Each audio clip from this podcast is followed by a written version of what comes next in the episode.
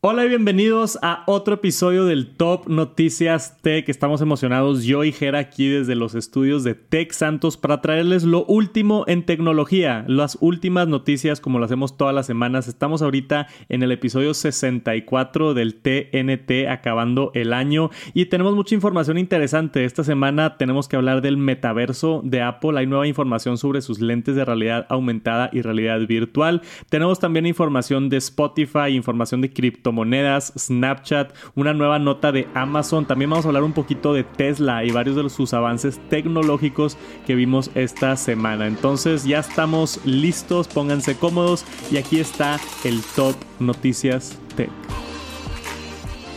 Y primero que nada, vamos a hablar de esto del metaverso de Apple. Ahora tenemos de moda la palabra metaverso desde que Facebook anunció lo de Meta. La, la, palabra metaverso ya existía desde antes, pero como que Facebook la popularizó, ¿no? Entonces ahora en vez de decir realidad virtual de Apple, estamos diciendo metaverso de Apple. Suena más intenso, ¿no? Sí, suena chido. Suena chido. Sí.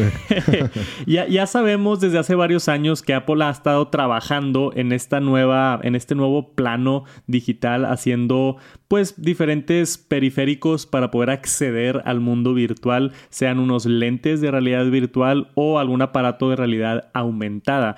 Y este, este mes, empezando en noviembre 1, como tenemos la nota aquí de Mac Rumors, hemos tenido varias patentes que han surgido sobre esto y les quería platicar un poquito nada más para, para emocionarnos sobre el futuro.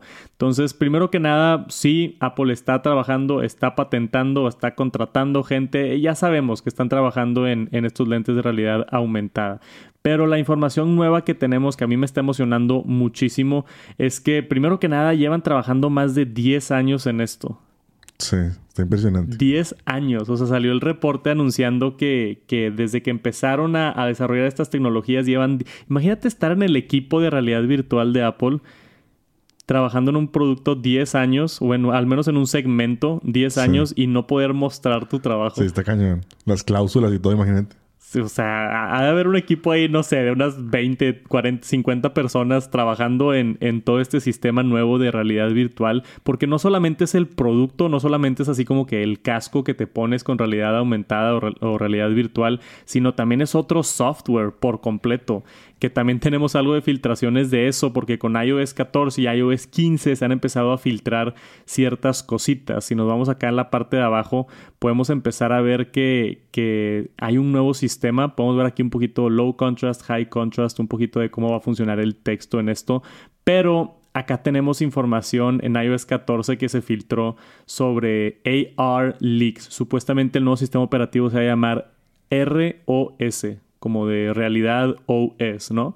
Entonces tenemos también en el código, también en Xcode se han encontrado referencias a realidad virtual. Tenemos por supuesto el leak famoso de Ming Chin Kuo, que tenemos esta imagen aquí como para representar más o menos cómo se pudiera ver el primer dispositivo de, de realidad virtual por parte de Apple. Pero yo creo que es más importante el software de lo que es el dispositivo, porque eso es do donde va a estar interesante. Va a haber una App Store de realidad virtual, esa es una muy buena pregunta. O sea, ¿qué, qué va a suceder? Es completamente otro ecosistema sistema, otro entorno y va a estar bien interesante ver cómo, cómo lo mueve Apple. Y más reciente, el día de hoy salió esta nueva patente también. Tenemos una patente para justamente estos smart glasses de Apple que son los de realidad aumentada, ¿no? Entonces tenemos acá los de realidad virtual. Esto es completamente un casco que te pones en la cabeza y te bloquea toda la visión y estás viendo plenamente unas buenas pantallas, ¿no? Supuestamente van a ser pantallas en 8K. Pero también están trabajando en unos lentes que van a parecer unos lentes normales y van a tener, pues no sé si unas pantallas o hologramas o proyector, algo enfrente de, de, del vidrio del lente para que tú puedas interactuar con el mundo real y tener como que un heads-up display, ¿no? De que la hora o el clima o las direcciones o algo así. Y esto sería un producto que creo que va a ser el primero que va a salir que va a depender del iPhone. Entonces, esto no va a ser un producto por sí solo, sino va a ser como un accesorio, como cuando primero salió el Apple Watch, que necesitabas sí. tener un iPhone a fuerza para que funcione el Apple Watch. Así van a ser estos lentes, porque, se, bueno, se espera que todo el procesamiento va a suceder en el iPhone, los lentes nada más van a tener las pantallas. Entonces, uh -huh. toda la señal la recibe el iPhone, todo el cómputo lo hace el iPhone y pues con sus tecnologías inalámbricas que funcionan muy bien, van a funcionar estos lentes. Y uno de los patentes que se descubrió es que a la hora de que tú tengas estos lentes puestos, nadie va a poder ver tu iPhone más que tú. Se me hizo bien interesante eso. Sí, está, está padre. Digo, eh, pues ya como comentabas, pues viene fuerte lo que es toda la parte del metaverso y todo esto. Entonces, qué interesante que, que Apple, como tú dices, viene trabajando 10 años atrás. Y yo creo que nos va a sorprender con algo así como esto. O sea, que se más interesante que me gustaría más que no fuera como los lentes así físicos, así que te cubran todos, así que te deje ver más allá. O sea, como lo que vemos ahí en la imagen de la patente. O sea, como que te agregue funcionalidades, más no te, no sé, sumerja tanto dentro de. O sea, que sea un producto más común. O sea, que, tú puedas estar tener, caminando en la calle o que manejes y te pongas los lentes, o sea, que no tengas que como que, no sé, sentarte o estar en un área en la que te bloquees completamente. Se me hace padre eso. Sí, y, y, yo creo que en las primeras versiones de este producto como que sí va a depender del iPhone y ya mientras vaya avanzando la tecnología y Apple pueda hacer procesadores más chiquitos, baterías más eficientes, vamos a poder ver unos lentes completamente independientes, ¿no? Que no, que no necesites tener un iPhone. Pero para mí lo interesante de esta patente que salió el día de hoy, que estuvimos viendo justo antes de empezar, es, es eso. O sea, la, la, pantalla del iPhone va a estar apagada para todos. Sí. Y solamente el que tenga los lentes que estén conectados a ese iPhone va a poder ver el iPhone, ¿no? Entonces, para, para mí tiene muchas preguntas como hasta la calidad, si es una pantalla virtual o no, o si está poniendo la pantalla encima de los lentes, o cómo funcionaría eso para habilitarlo solamente para que tú lo puedas ver, ¿no? Entonces, en temas de privacidad o algo así, se me hizo bien interesante y se me hizo algo completamente que no me esperaba, que es lo que me emociona mucho de estas nuevas tecnologías de realidad virtual o realidad aumentada. Obviamente piensas en videojuegos, obviamente piensas en que te den direcciones cuando estés manejando o que te entren notificaciones de WhatsApp en la pantalla del ojo, pues ok, pero algo así de creativo no se me había ocurrido a mí, ¿no? Que, que los lentes solamente tú puedas ver este, tu teléfono, tu dispositivo. Se me hizo interesante y me, me vuela el cerebro con todas las posibilidades que pudiéramos llegar a ver con esta nueva plataforma. Y si abren el API para diferentes desarrolladores que puedan hacer sus propias aplicaciones y aprovechar esta tecnología, se vienen momentos bien divertidos. Y supuestamente esto va a empezar en 2022, entonces no falta tanto para ver esto. Yo creo que a finales del 2022, en exactamente un año, ya deberíamos de tener al menos un adelanto, un anuncio o quizá ya un producto por, por parte de Apple en realidad aumentada. Y por supuesto que Apple no es el único. Tenemos también a Facebook que le va a entrar duro. Ya están trabajando en el Quest 3, que creo que lo van a cambiar de nombre a Meta Mask o algo, o algo así más este, que, tenga que ver con Meta. Y tenemos también otras empresas desarrollando lo mismo. Samsung también está trabajando en realidad aumentada. Se vienen como las guerras de, de realidad aumentada y realidad virtual. Y yo estoy emocionadísimo, ¿no? Ya quiero que sea Estoy bien emocionado y vamos a ver qué sucede el siguiente año. Por ahorita esas son las actualizaciones en el mundo de Apple, el metaverso. Y por supuesto que si sale más información los mantenemos aquí al tanto en el Top Noticias Tech. Y el día de hoy, cuando estamos grabando esto, tuvimos otro apagón en el Internet. Eh, yo siento que el Internet ya está bien frágil, sucede casi una vez al mes ya tenemos este tipo de noticias donde se cae algún servicio importante y el problema específicamente es porque todos dependen o todos dependen de nada más un par de servicios, ¿no? Existe Amazon Web Services, que es como que Amazon otorga espacio para hostear tu página web y hay muchas empresas muy importantes que están en Amazon Web Services. Y si se cae Amazon, se caen todas esas empresas. Y el día de hoy sucedió con Google. El Google Cloud Networking tuvo un problema y se cayó el sistema. Y con eso se cayeron todas las aplicaciones que están montadas en ese sistema de Google Cloud, incluyendo Spotify, Discord y todas estas que podemos ver acá en el artículo. Tenemos Snapchat, tenemos Home Depot, Pokémon Go, Etsy, Apex, videojuegos como Rocket League también, Target, Nest, Paramount Plus, Lowe's, Google, por supuesto Google y Google Cloud. Pero es bien interesante cuando sucede esto, ¿no? Porque no, no te esperas que fallen estos servicios y con que falle solamente un servidor, con que falle una plataforma se caen muchísimas empresas importantes, ¿no? Y para mí esto es algo de, decir que qué tan frágil está el Internet. Ahora, no estuvo tan mal esto como la de Facebook que tuvimos hace como un mes, que el apagón duró como siete horas, ¿te acuerdas? Sí, sí. De Facebook, la gente se empezó a, no había no hubo WhatsApp por mediodía y la gente perdió cabeza. Deja tu Facebook, el WhatsApp. El WhatsApp, sí, y Instagram. Sí, sí. Por supuesto. Esto no estuvo tan mal, creo que duró como 50 minutos, una hora, o sea, no, no estuvo tan drástico, puedes vivir una hora sin jugar Pokémon Go o escuchar música en Spotify, pero aún así este, se me hace una nota importante. Ahora que dependemos tanto del Internet y de servicios en el Internet, falla el Internet y se hace un caos, ¿no? Sí, sobre todo porque muchas veces ni siquiera sabemos que dependemos de ahí. O sea, por ejemplo, a mí me ha pasado de que tengo, no sé, la página hospedada con X host y de repente dice ahí de que este, eh, lo sentimos, tenemos ahí un problema con el mantenimiento, no sé qué.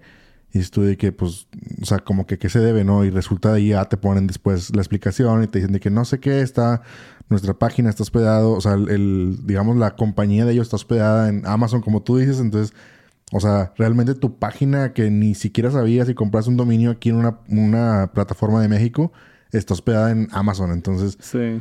O sea, como tú dices, no te lo esperabas y pues se cayó también tu página y tú dices, ay, nada que ver Amazon conmigo, pero sí, pero pues el host está claro. No, y, es, o sea, es importante notar que esto no es problema de Spotify, esto no es problema de Snapchat, ni de Discord, ni de todas estas empresas que se cayeron, es el problema de el servicio, ¿no? o sea, del proveedor de servicio, que en este caso fue Google, pero le pasa a muchos otros servicios.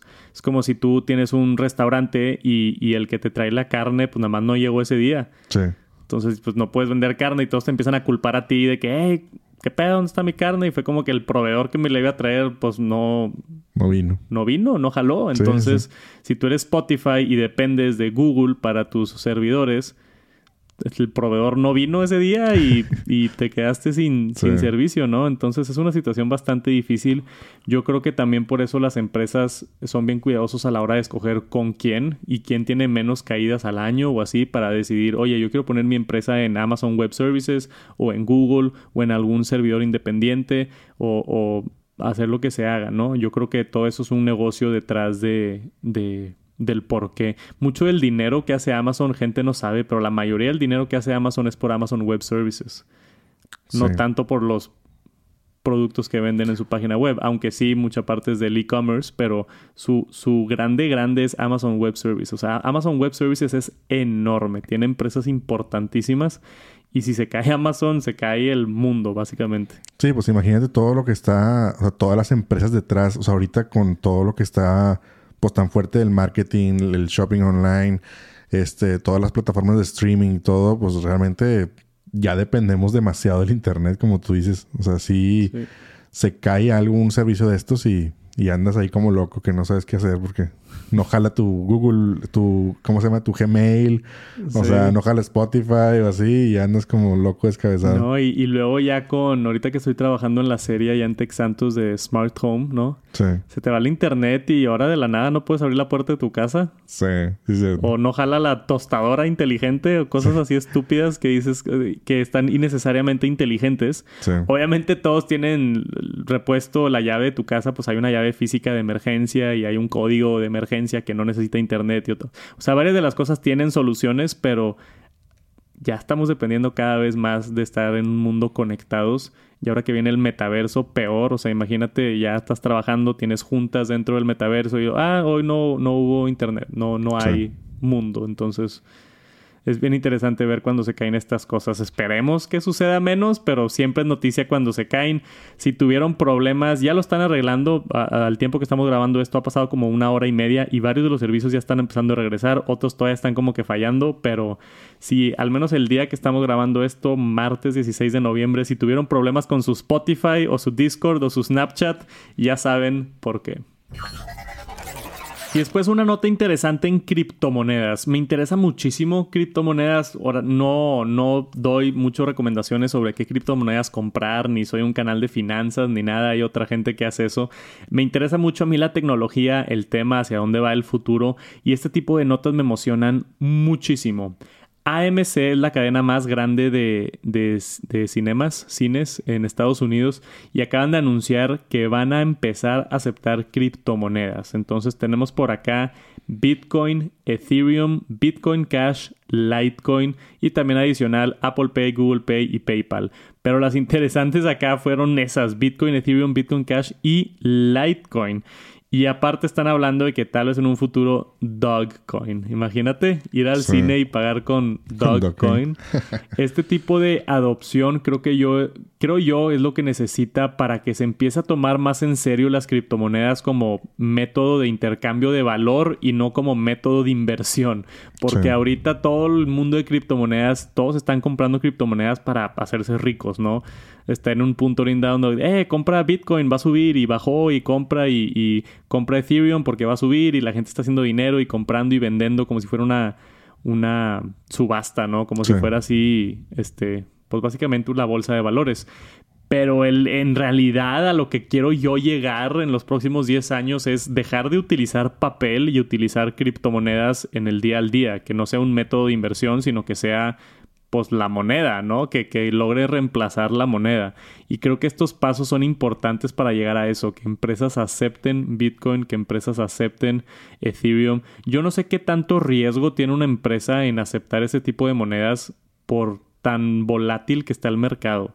O sea, si tú eres, si, si tú eres un cine y empiezas a aceptar Bitcoin, por ejemplo, el Bitcoin está en 60 mil dólares, vendes un boleto del cine a .0004 Bitcoin o no sé cuánto sea, y después el siguiente día Bitcoin se va de valer 60 a 40 mil. Entonces ese boleto que vendiste, si es que no lo cambiaste, ahora vendiste ese boleto del cine por, no sé, 50% menos de lo que valía antes.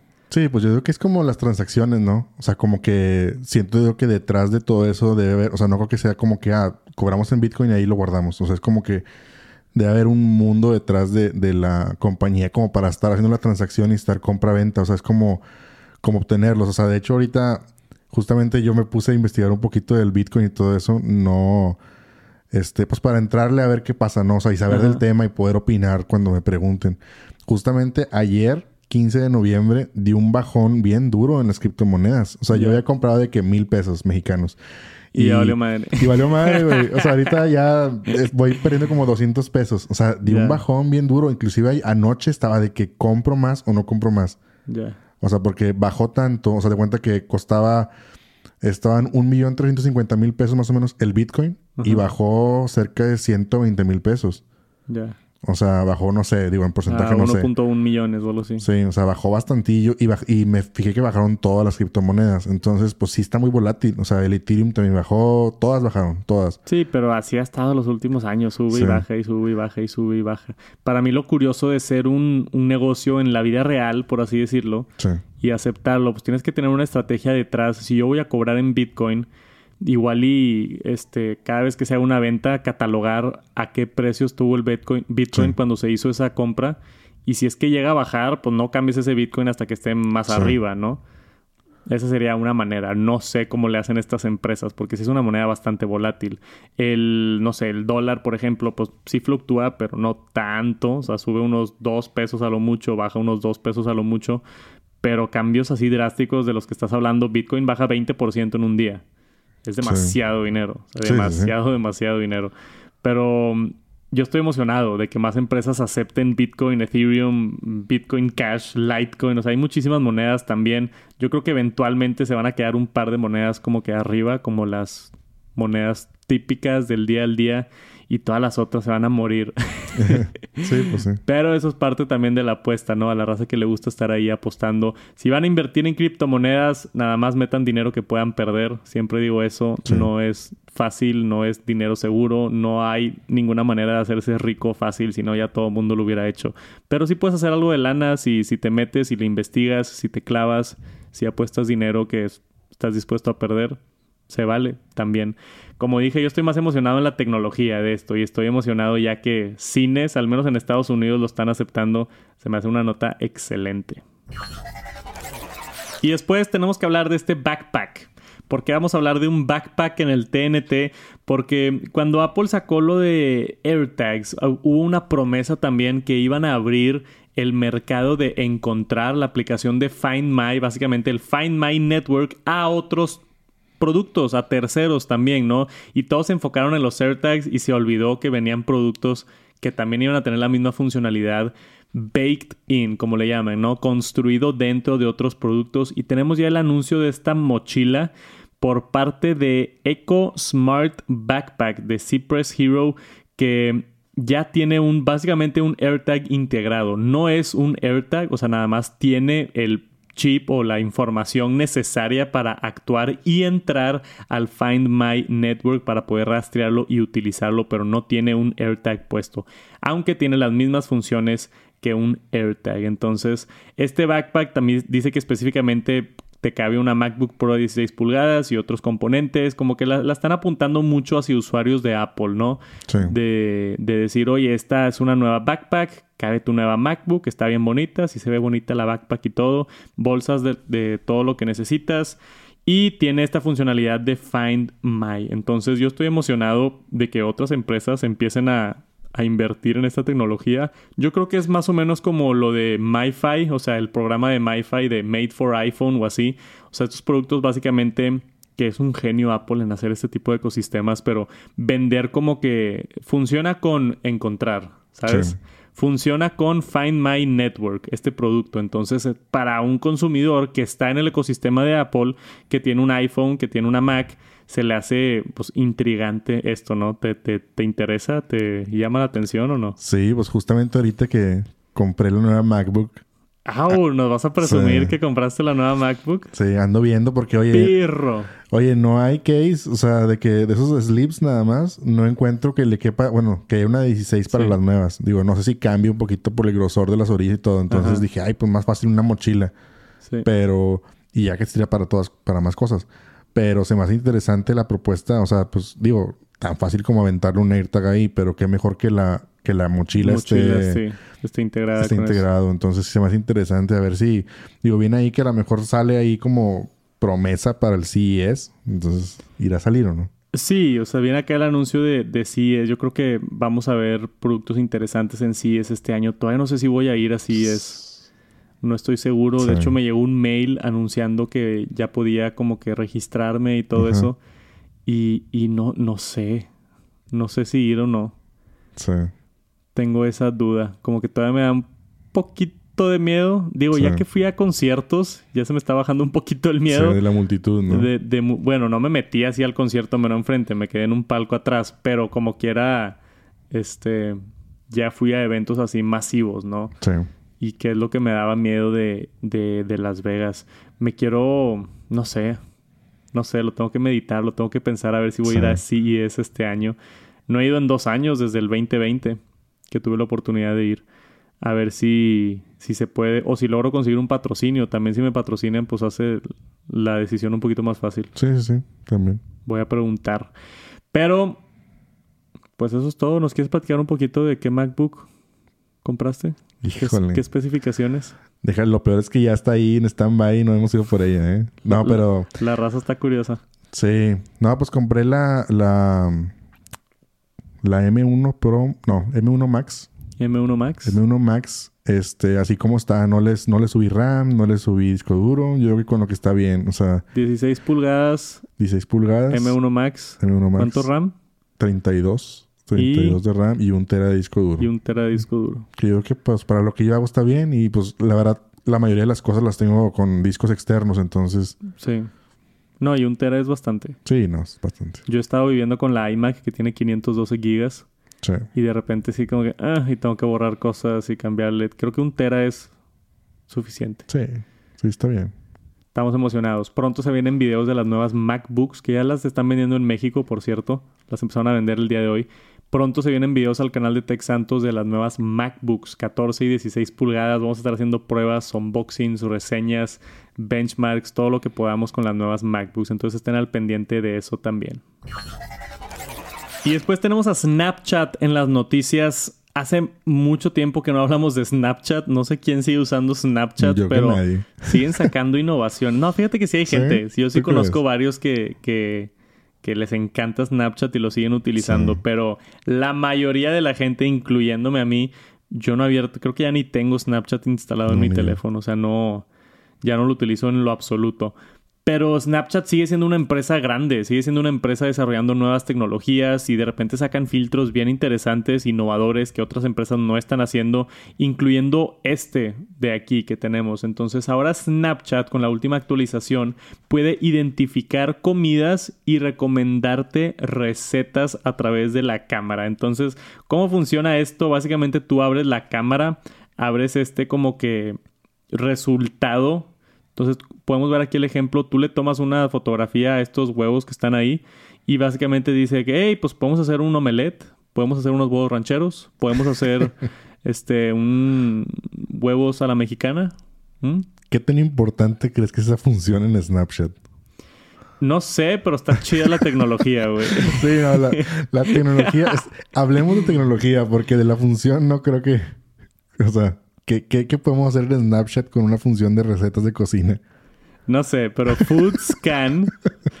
Tienes razón, o sea, en práctica este tipo de cosas es como lo que estábamos hablando hace rato con, con Bitcoin. O sea, yo me enfoco mucho en, en nuevas tecnologías Y, y, nuevas cosas divertidas o padres o innovadoras que, que me vuelan el cerebro, que no manches que pueda hacer eso, no me gusta ese tipo de momentos de que no manches que le puedes tomar fotos a un pedazo de pan y que te dé una receta de un buen sándwich. Sí, sí. Entonces suena, suena chido, ¿no? O sea, este, y, entiendo que igual y dentro de Snapchat pues no tiene mucho uso, pero me interesó bastante la tecnología. No sé si exista otra aplicación que haga esto, que yo no esté consciente de ello, pero se me hizo bien intrigante, ¿no? El, el, el poder ver esto. Ahora, no, no sé si si funciona con todo tipo de comida o, qué, o cuáles detecta o no. Este, está como que medio ambigua la nota, pero dice que puede reconocer, reconocer 1200 diferentes comidas y te puede dar hasta 4500 recetas. Entonces, pues 1200 diferentes tipos de comida se me hace que sí es bastante. Sí, sí. Se me hace que el pan sí está ahí en la lista. No sé, es que, o sea, yo, yo me imagino situaciones donde a veces voy a mi refrigerador y me quiero hacer algo de cenar y como que no encuentro nada. Sí. Pero pues ahí hay, no sé, me sobró atún un día. Sí. Es como que, pues, ¿qué puedo hacer con este atún que me sobró el día de ayer? Sí, no, la función está súper interesante. Lo que no sé es si, si en la aplicación de Snapchat como tal, como decimos, o sea, la tecnología está impresionante. O sea. Pues yo voy a bajar Snapchat ahora nada más para probar esto. Ah, bueno. Ah, oye, a lo mejor va a cambiar Snapchat de giro. Hacer una aplicación de comida. Ah. No estaría mal. Sí. O sea, yo, yo me imagino esto en una aplicación separada que se llame de que qué comer o algo así, ¿no? Ándale, ahí sí. Y tienes ahí el atún fresco del día antes y no sabes qué hacer y le tomas una foto y te dice, aquí hay una receta de unas buenas tostadas. Sí, no. Sí, Tú, ah, pues cool, pues hacemos unas tostadas. O aquí hay una receta de un, no sé, algo más. Es más interesante. O igual estoy exagerando mucho. Me encantaría saber sus opiniones. Déjenme un comentario. ¿Les interesa esta tecnología o no que está desarrollando Snapchat? Y esta es una nota chica, pero la neta bien emocionante para la raza que utiliza Windows en el trabajo o tiene ambos Apple y Windows. O yo conozco mucha gente que tiene, por ejemplo, un iPhone, pero su computadora es Windows. Ahora se van a poder mezclar mucho mejor porque iCloud para Windows tuvo una actualización importantísima donde ahora te permite tener mucho más acceso básicamente como si tienes iCloud en una Mac, ¿no? Eh, aquí la nota importante, lo, grande es que ahora tiene soporte para ProRes, ProRAW y también para hacer lo de, lo de las sugerencias de contraseñas que hace Siri. Ya ves cuando te metes ahí a una página te dice, hey, ¿quieres utilizar una contraseña segura? Y te la guarda en tu iCloud, en el keychain y todo eso como para optimizar la experiencia a través de Windows. Entonces ahora si tú tienes un iPhone y tienes ahora Windows, haces una contraseña segura con Siri en Windows y va a funcionar en tu iPhone también. O tomas un video ProRes en tu iPhone, lo subes a iCloud y ahora vas a poder ver ese video de iCloud en Windows. Entonces para mí empata un poquito más la compatibilidad entre Windows y Apple o Windows y iPhone.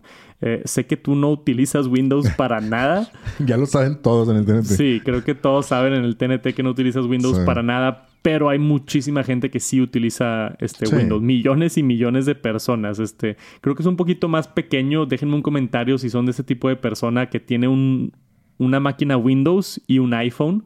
Eso siempre se me ha hecho interesante. O sea, gente que que pues tiene una Windows para el trabajo. Por ejemplo, yo tengo una, una amiga que era amiga de Viviana que es arquitecta, entonces para ciertos diseños necesita software de Windows y tiene su laptop Windows chido, tiene una Surface, creo que era Surface Book o Surface Studio. Es como que su máquina principal de trabajo, pero aparte tiene iPhone y AirPods, ¿no? Entonces está como que no está completamente en el ecosistema de Apple, sino le gusta su iPhone, pero le gusta su máquina Surface.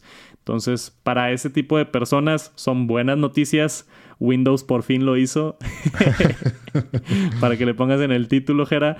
Y son buenas noticias. Me encantaría saber quién, quién de ustedes le va a sacar provecho a esta nota. Porque está muy buena la actualización. Y eso también demuestra un poquito más cómo sí existe una interacción entre Apple y Windows, ¿no? De que, oye, somos, somos, no enemigos, pero somos competidores y aún así podemos optimizar nuestro software para que funcione en conjunto diferentes productos o diferentes softwares a pesar de que sean de diferentes marcas. Entonces, bien por los dos y esperemos más de este tipo de actualizaciones. Y si han estado buscando switches inteligentes para su hogar, em, buenas noticias. Amazon Basics, una marca de Amazon, acaba de sacar varios productos inteligentes para el hogar. Amazon Basics es básicamente... ¿Has comprado algo de Amazon Basics? Creo que sí. Ah, mira, sí, de hecho sí. Hace poquito compré unos, unos sartenes de acero inoxidable. Ajá. Porque me pidieron para que hacer la comida y para la bebé que fuera de acero inoxidable para que no tuviera, ¿cómo se llama? El, lo que nos, el, el teflón. El teflón. Ajá. Entonces compré así de que una vajilla de Amazon, y de hecho sí dicen por abajo Amazon Basics. Yo he comprado cables de Amazon Basics. Creo que un cable de HDMI de los que tenemos aquí es de Amazon Basics. Me ha funcionado bien. He comprado calcetines de Amazon Basics. Qué cool.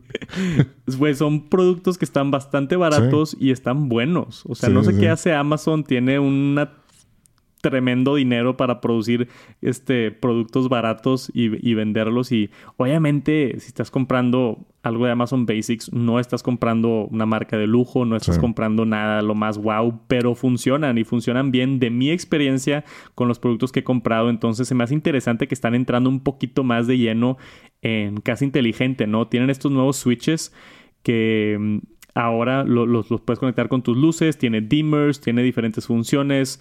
obviamente se conecta con Alexa y funciona también con Alexa. Pero está interesante estos cuatro nuevos switches que tenemos por acá de, Amazon Basics. El único problema que hay con ellos, que podemos ver acá cámara abajo, es que no funcionan con el nuevo estándar de Matter. Matter es un nuevo como ecosistema de casa inteligente que cuando estaban desarrollando estos no funcionaban. Pero la buena noticia es que funcionan a través de Wi-Fi y no necesitan un hub porque hay muchos productos inteligentes como las Philips Hue que necesitan un puente para funcionar bien. Estos no necesitan el, puente. Entonces va a empezar aquí estos ya están casi casi a la venta. 17 dólares por uno de estos switches que tenemos por acá que puedes controlar con Alexa. Y tenemos por acá arriba de 25 a 60 dólares todo el resto de los productos. Pero si estás en el ecosistema de Alexa, si tienes ahí varios Alexas en, los casa, en tu casa, igual y switches inteligentes, pues hay unos de Philips Hue, tenemos unos de creo que Nanoleaf también, pero no hay ninguno así como que económico, ¿no? Sí. Entonces, si ya tienes Alexa en tu casa, puede ser una buena opción intentar uno de estos. Ahora, no los he probado, no me gusta dar reseñas antes de probar productos, pero mi experiencia con Amazon Basics ha estado bastante buena y si están así de baratos, 15, 17 dólares por uno de estos switches y que funcione con Alexa, tu asistente que ya tienes en tu casa, se me hace un buen lanzamiento. ¿Qué opinas? Sí, digo, la verdad es que ahorita creo yo que de, los asistentes, Alexa es de los que son más... Hay más versatilidad y creo que hay gente que la está adoptando mucho. Digo, al menos ahí en la colonia donde vivo, de repente escriben ahí vecinos de que, oigan, vecinos, este alguien le sabe a la Alexa porque quiero configurar un switch o mi portón eléctrico y cosas así. Y mucha gente empezó a escribir, entonces se me hizo raro y dije, oye, mira, sí están adoptándolo mucho antes que Google o, o HomeKit. Alexa. o Apple. Sí, Yo, yo creo que Alexa es lo más popular ahorita. Principal. Ay, nos está hablando Alexa. Este, es el Alexa que tengo en el baño. Entonces, ahorita que estamos hablando, ya no puedo decir esa palabra. Ahorita que estamos hablando de eso, empezó la música en el baño y es difícil que nos escuche hasta acá. Em, creo que sí vamos a dejar ese blooper ahí, chingue su madre. En este. Va. Y, y, y, y ya. Espero se hayan reído con nosotros un ratito. Oye, a, ver, a, ver, si no le, a ver si no le activamos a todos también. Sí, también sucede mucho eso. Yo cuando veo videos de YouTube que mencionan mucho Alexa. O mencionan a Siri o, a, Google. Con Siri y Google es un poquito más difícil porque tienes que decir el oye. Entonces no se activa tanto como Alexa, pero como quieras es, es un problema. se descarriló un poquito la nota, pero ya están disponibles o pronto van a estar disponibles estos nuevos cuatro switches inteligentes por parte de Amazon Basics. Y si los llevo a probar, los mantengo al tanto con cosas nuevas. Y después tenemos una nota de Tesla. Tesla con... básicamente tenemos notas nuevas de Tesla de vez en cuando, cuando hacen cosas interesantes. Y yo considero esto bien interesante por parte de Tesla. Como saben, Elon Musk es dueño de Tesla y también es dueño de una empresa que se llama Starlink, que ya está empezando, vi que ya está empezando operaciones en México. Ya lo puedes contratar y tener este, perdón, este internet satelital de Wi-Fi. O sea, básicamente pones una antena en tu casa y agarra señal satelital y te da Wi-Fi, supuestamente a buenas velocidades y sin mucha interferencia y lag. Entonces, Elon Musk tiene su empresa de vehículos eléctricos y tiene su empresa de Wi-Fi satelital. Y aquí en esta nueva nota los está juntando por completo. Dice, Tesla va a estar poniendo satélites de Starlight en sus superchargers. Yo creo, mi, mi, vamos a ver qué piensas tú, Jera, pero yo creo que esto es para que clientes cuando estén cargando puedan tener acceso a Wi-Fi. ¿Qué opinas? Sí, aparte yo creo que, digo, como tú dices, son dos empresas aparte, entonces yo creo que el hecho de que tengas internet y que a lo mejor te lo incluya o algo, pues también es una probadita, ¿no? El del, es como que un... Un anuncio. Un anuncio de que, mira, tienes disponible, mientras estás cargando el, carro, tienes internet y pues lo pruebas y, oye, mira qué padre jalar el internet y pues te ganchas, ¿no? Entonces yo creo que también es un arma de dos filos, o sea, vaya. Claro. No es nada más de que, ah, qué buena onda, lo va a regalar el internet, o sea, es también para que lo pruebe la gente y pues que lo consuma. Sí, yo, o sea, yo creo, como me imaginaría que funcionara esto, sería, oye, estás cargando tu Tesla, tu Tesla se tarda media hora en cargarse y que salga ahí un anuncio de que, hey, hay internet gratis para los dueños de Tesla, o no sé, o que tu carro Tesla detecte la señal y te ofrezca este servicio de internet, o no sé si eventualmente va a ser si ya eres suscriptor de Starlink, puedes acceder a Internet en otros satélites. Eso también es un tema interesante del que pudiéramos hablar porque parte de eso es que como tú, te suscribes o básicamente tú pagas una suscripción a Starlink y puedes tener Wi-Fi en todo el mundo, ¿no? Que es lo que Elon Musk quiere hacer, como que cubrir todo el planeta de Wi-Fi a través de satélites. Entonces tener ya eso yo creo que es más a futuro. Ahorita necesitas la antena en tu casa conectada a un estilo de modem y que emite la señal, ¿no? Pero eventualmente pudiera ser también un tema interesante con, con eso. Y, es bueno de ver, o sea, a mí me gusta cuando, cuando hacen este tipo de colaboraciones, a pesar de que son del mismo dueño, son dos empresas diferentes. Tesla es completamente separado de Starlink y yo creo vieron la oportunidad ahí para juntarlos, ¿no? También yo vi un rumor hace tiempo que Tesla quería poner en el techo más o menos antenas de Starlink. O sea, no así como que la antena completamente puesta, sino dentro del riel o algo así que, que esté incorporado al chasis del vehículo, una antena de Starlink para que todos los Teslas tengan internet o tengan Wi-Fi en los carros, ¿no? Tenemos también otra nota, esa era la nota buena de Tesla. Tenemos una nota negativa de Tesla también, que es sobre esto. Yo lo vi en Twitter por primera vez, que debido a todo el... ¿Cómo se llama? La escasez, ¿o cómo se dice? Pues sí, la escasez de chips. La escasez de chips que tenemos por allá en, en las cadenas de suministro en China y en otros lados. Tesla está mandando vehículos sin puertos de USB-C. Y está chistosísimo eso. No sale aquí la foto, pero si no ahorita la busco en Twitter o estará en la nota completa. Eh, no. No está, ¿verdad? No, está en la completa. Bueno, si no, ahorita busco la foto y se las muestro. Pero el, el. Básicamente se ve los agujeros de los puertos. Salen ahí los agujeros de los puertos de USB tipo C. Y no hay nada a qué conectarlo. No está la, la, los puertos de USB-C, no está la carga inalámbrica porque no tienen esas partes. Entonces, Tesla, en vez de decir, ¿sabes qué? Vamos a retrasar el carro, esperar a que nos lleguen los puertos de USB-C para incluirlos, vamos a vender los carros así sin USB-C, que a mí se me hace ridículo. Pero no sé, e, el que yo vi, en, he visto varias versiones de esto. El que yo vi en Twitter estaba bien enojado porque dice que no le avisaron que tenía que no tenía puertos de USB-C. Nada más cuando fue a recoger el carro fue como que, oye, ya está listo tu, Tesla, ven a recogerlo después de varias semanas de haberlo pedido. Llegó a la agencia de que, oye, aquí está tu carro, este, firma aquí que lo estás recibiendo, de que, por cierto, también estás firmando que no tiene puertos de USB-C. Sí, no, eso no es justo. está bien bañado eso, o sea, es como si llegas y, te van a entregar el carro y es como que, oye, faltó un asiento, pero, este, sorry, ¿no? Creo que en las cláusulas dice ahí que le van a, retrofit, lo van, le van a poner los puertos cuando tengan las partes, pero pues es otro lío que tienes que echar, ¿no? De llevar el carro a la agencia para que lo completen porque te dieron un carro incompleto. Se me hace ridículo eso, que, es algo diferente que hace Tesla, no es el tradicional Honda o el tradicional Toyota que nunca haría algo así. O sea, alguien ahí en Tesla decidió que, ¿sabes qué? En vez de no vender carros, pues vamos a venderlos sin unas partes y luego se las ponemos, ¿no? Sí.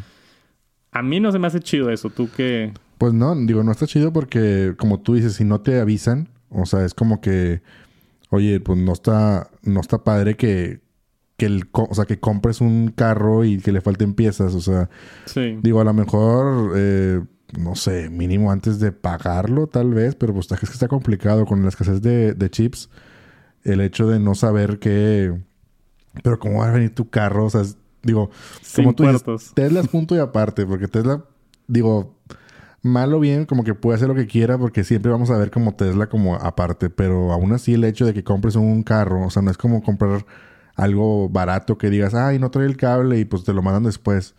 Claro. O sea, que es un carro, o sea, de miles de dólares.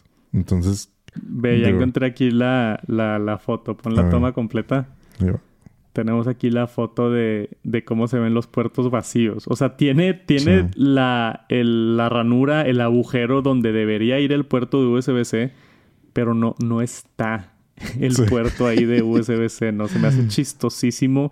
Y yo, yo sería como ese cliente en Twitter que estaba enojado. Yo sí estaría mentando madre. Uh, te pagué, ¿cuánto cuestan? ¿Dos millones de pesos uno de estos carros? Sí. Y no puedo conectar mi teléfono. Sí, o sea, ¿dónde lo cargas? O sea... No se puede cargar. No, no, no. Está súper mal, en mi opinión. Me encantaría saber qué, qué opinan ustedes, pero Tesla, yo no aceptaría ese carro. Sí. Yo le diría, a mí me lo entregas completo.